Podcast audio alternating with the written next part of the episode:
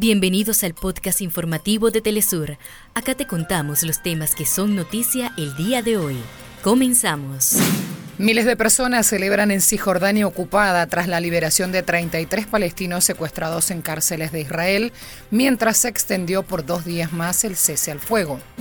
Beijing manifiesta preocupación por el conflicto en Myanmar mientras hace ejercicios militares a lo largo de la frontera común.